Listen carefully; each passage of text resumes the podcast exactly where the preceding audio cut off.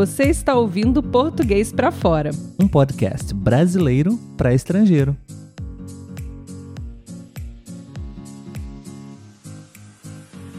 Olá pessoal, tudo bem? Está começando mais um episódio do podcast Português para Fora. Meu nome é Olavo. E o meu é Letícia. Olá Letícia, tudo bem? Tudo jóia, e você? Estou muito bem, obrigado. Estou muito orgulhoso de você hoje porque você trabalhou o dia todo e agora à noite, no momento em que estamos gravando esse episódio, você está aqui, firme e forte. Sim, apesar do cansaço, estamos aqui. Muito bom. É, pessoal, sejam bem-vindos mais uma vez ao nosso podcast. Se você está nos escutando pela primeira vez, seja mais que bem-vindo. Letícia, explica para o pessoal um pouquinho sobre do que se trata o nosso podcast. Talvez as pessoas ainda não saibam sobre o que nós falamos aqui. Por favor. Em resumo, nós falamos de tudo. Brincadeira, mas é, a gente busca conteúdos que agreguem valor, né? Que não seja só algo que ele vá aprender a escutar o português, mas que também traga algo mais para ele, algum assunto que seja do interesse, é, dicas de livros, assuntos em geral, curiosidades do Brasil e por aí vai. Muito bom. Mas esses conteúdos são para quem, Letícia? Para pessoas que querem aprender português. Que pessoas são essas, Letícia? Estrangeiros. Ah! Muito bem. Obrigado, Letícia. De nada. É isso mesmo, pessoal. Se você é estrangeiro e está estudando, aprendendo português, esse podcast é para você. Assim como a Letícia disse, aqui nós falamos de tudo um pouco e com essa proposta de produzir conteúdos, especialmente diálogos, conversas, para que você possa praticar a escuta, o listening, né? E desenvolver, aprimorar o seu estudo, o seu português, ok? Então, gostaríamos de convidá-lo para poder conhecer a nossa página nas redes sociais, no Instagram principalmente, e também temos um canal no YouTube, ok? Esse episódio é especialmente em formato de áudio, mas também temos muitos episódios em vídeo, né, Letícia? As pessoas podem nos assistir lá no YouTube, certo? Isso mesmo. E para quem quer um conteúdo diário, pode seguir a gente também no Instagram. Lá estamos sempre postando os stories, fazendo algumas postagens, né? Compartilhando um pouco do nosso dia a dia, né? A vida de um casal brasileiro. Muito bem. Uh, sobre o que nós vamos falar hoje, Letícia? Nós vamos aproveitar né, a nossa última viagem de férias e vamos dar dicas para quem vai viajar para o Nordeste. Isso aí. Aproveitando que ainda está bem fresco na nossa memória a nossa viagem para o Nordeste, né? O episódio de hoje tem o objetivo de te oferecer algumas dicas. Vamos aqui compartilhar a nossa experiência nessa viagem para o Nordeste brasileiro e, e vamos listar aqui algumas dicas para que você possa se preparar para que também, quando você for fazer a sua viagem para o Nordeste, você possa estar preparado. Tudo bem? Letícia, qual é a primeira coisa que a gente poderia falar para o pessoal? Bom, a primeira dica que eu diria é procurar praias que sejam mais afastadas, né? Não foque tanto nas praias que são mais acessíveis, que você consegue chegar mais rápido, mas tenha um olhar também para essas praias que estão mais distantes, porque geralmente são praias menos movimentadas, são praias próprias para banho e são praias às vezes mais gostosas, né? Justamente por essa questão de não ser um lugar lotado, não ser um lugar às vezes que não é próprio para banho. E é, é, é, prazeroso, né? Você conhecer lugares diferentes. Vai tirar um pouco dessa característica de praia do centro, né? De praia de lugar movimentado e vai para o lugar mais afastado. Geralmente tem mais natureza em volta, né? Tem um diferencial aí. Isso aí. A maioria das pessoas normalmente fica hospedadas no centro da cidade ou próximas das praias principais da cidade, normalmente até a, a capital, não do estado. E uma dica interessante é essa: é você procurar é, praias um pouco mais afastadas. Às vezes a gente fica com preguiça de querer, talvez, é, pegar uma distância um pouco mais longa, né? Às vezes pode ser até um pouquinho mais caro, o, o, o Uber, enfim, a passagem de, de ônibus. mas vale a pena, porque, como a Letícia disse, são praias um pouco menos movimentadas, mais tranquilas, é uma experiência diferente, né, Letícia? E a maioria delas também tem uma, uma estrutura que pode te oferecer bebidas, né, guarda-sol, enfim, você não fica. Existem praias que não tem nada mesmo, né, em termos de, de suporte, de apoio, né? Mas a maioria delas tem, né? Sim, o mínimo tem, geralmente. Muito bem. A segunda dica, pessoal, já falamos aqui de um modo geral quando vocês vierem para o Brasil, mas especialmente para o Nordeste, o sol do Nordeste é diferente, né? é. Parece que é mais forte, parece Sim. que é mais intenso. Nós que somos brasileiros, né, já sentimos a diferença do sol aqui do Sudeste para o sol do Nordeste. Exatamente. Então, é, principalmente se você vive numa região fria, é, com uma temperatura acima do trópico, né? Aqui no Brasil, uma região tropical e no Nordeste, especialmente, é muito quente. Sim. Ok? Venta bastante, tem muito vento, é, o que refresca e ajuda muito, mas é muita atenção, muito cuidado com a sua pele, com o protetor solar.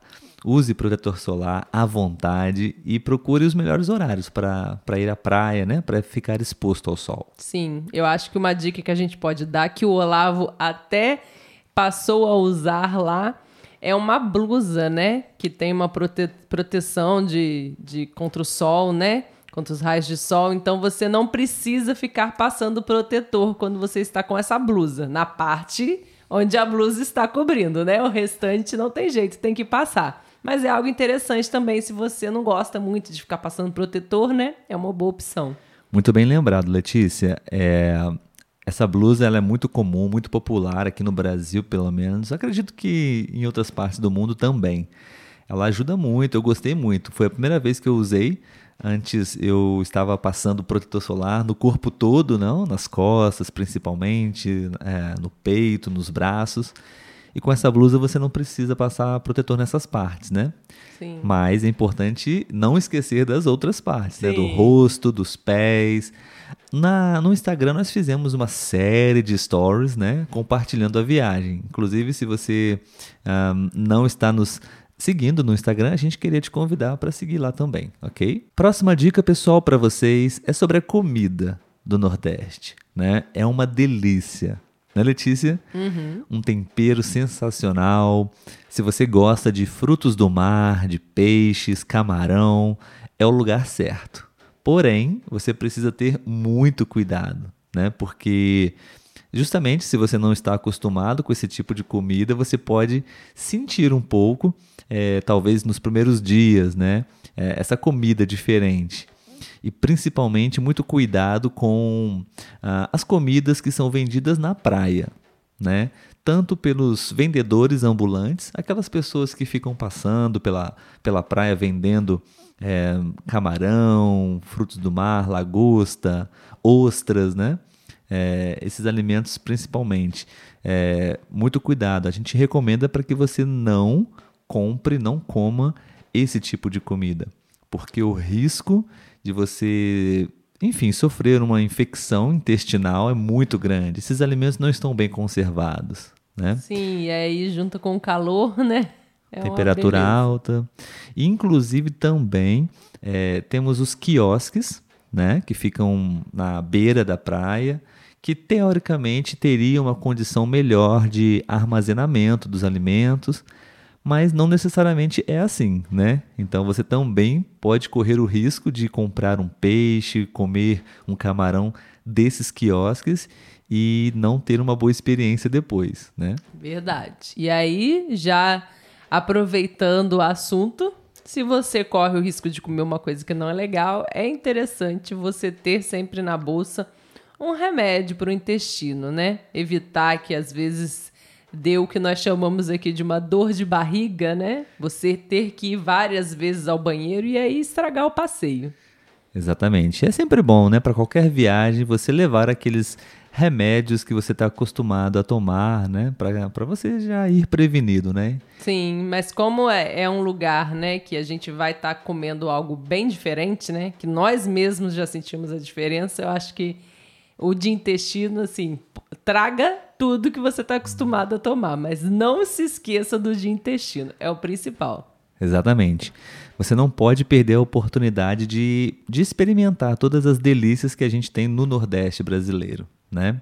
Porém, vá com cuidado, vá com calma. São comidas bem temperadas, né? Sim, a gente sugere que você procure se alimentar em restaurantes, porque com certeza nos restaurantes a, a, o preparo é melhor e a conservação também, né? Sim. É, do que você comer por, enfim, vendedores na rua, tudo bem? Letícia, por favor, fala pra gente aí, compartilha pra gente alguns itens que são bem importantes, bem essenciais para quem vai viajar para o Nordeste, por favor. Nossa.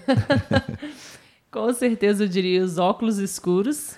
Óculos escuros, é bem Sim. bom. Uhum. É, o repelente, porque alguns lugares podem ter né, pernilongos, e se você já tem uma predisposição aí, é melhor você levar um repelente para conseguir dormir bem. Isso aí. É, acredito que o protetor solar também é um item básico, né? Por conta do sol, a gente já falou disso aqui, a gente não pode esquecer. E até um guarda-chuva, né? Porque Exatamente. É, é, um, né, é, é para chuva, mas também serve para sol, porque o sol é muito quente e para andar na rua o guarda-chuva ajuda um pouco. Sim, o sol é muito forte, pessoal. Então, se você tiver a oportunidade também, você pode, enquanto você estiver fazendo uma caminhada na rua, você pode usar o guarda-sol para se proteger um pouco mais do sol. Sim, e, e dá uma dica aí para eles também com relação ao transporte. O que, que você acha? Assim, a gente praticamente é, a gente iniciou uh, os nossos passeios lá usando ônibus, Sim. né? É, não, não era a melhor das condições o transporte público de lá, né? O ônibus muito cheio, é, o horário não estava sendo muito favorável.